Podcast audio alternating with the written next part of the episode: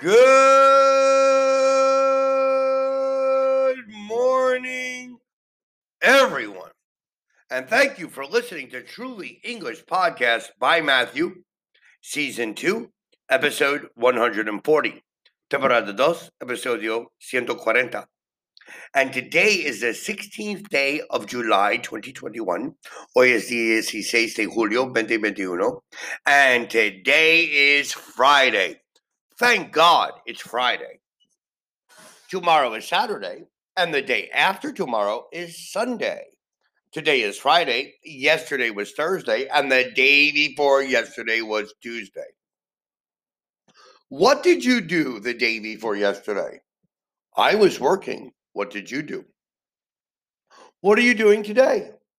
Well, today I need to run some errands. I need to get car insurance and go to the bank and change the license plates on my car.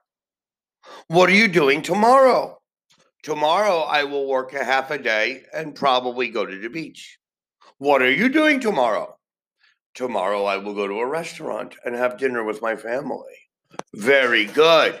Please remember today, tomorrow, the day after tomorrow, today, yesterday, and the day before yesterday.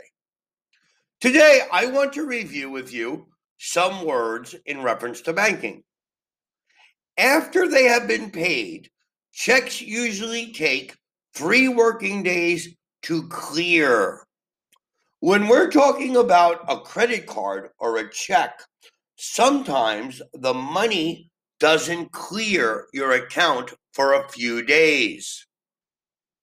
When I write out a check, I keep a record by filing the counterfoil. The counterfoil is the receipt that we keep. If you don't have a checkbook, you can pay by getting a bank paper from your branch of your bank. Unlike a personal check, a banker's draft can't bounce. If a check bounces, it returns to the person because the check is no good. The check bounces. A banker's draft is also known as a bank draft or a banker's check. A bank draft, a bank check. If you need to borrow money, you can apply to your account for an overdraft an overdraft. If you need to borrow more money from your bank, you can ask them to increase your overdraft limit.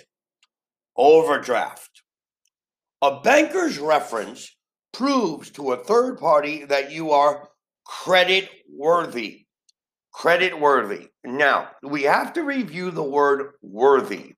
Worthy is like value, valor. If I say credit worthy, you have value of receiving credit. If I say trustworthy, you have value of receiving trust. If I say roadworthy, the car has a good value of operating correctly on the road.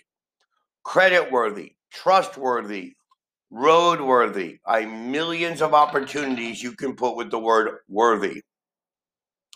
Regular automatic payments of the same amount, for example, to a charity, are called standing orders. When you have a standing order, it's a repetitive order. You can tell your bank to pay your internet bill every month on the second day of the month, and that is a standing order.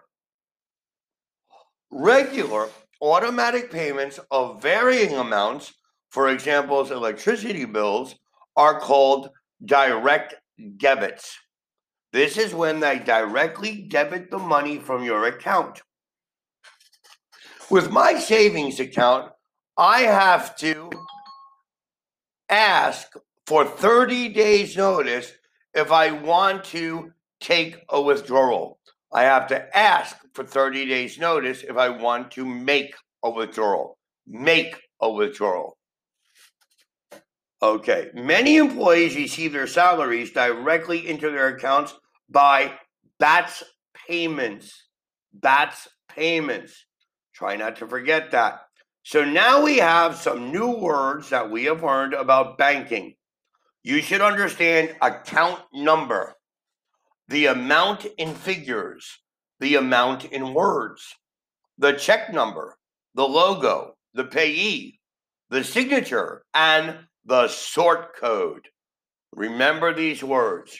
I want to thank you for listening to Truly English, Ma- Truly English podcast by Matthew.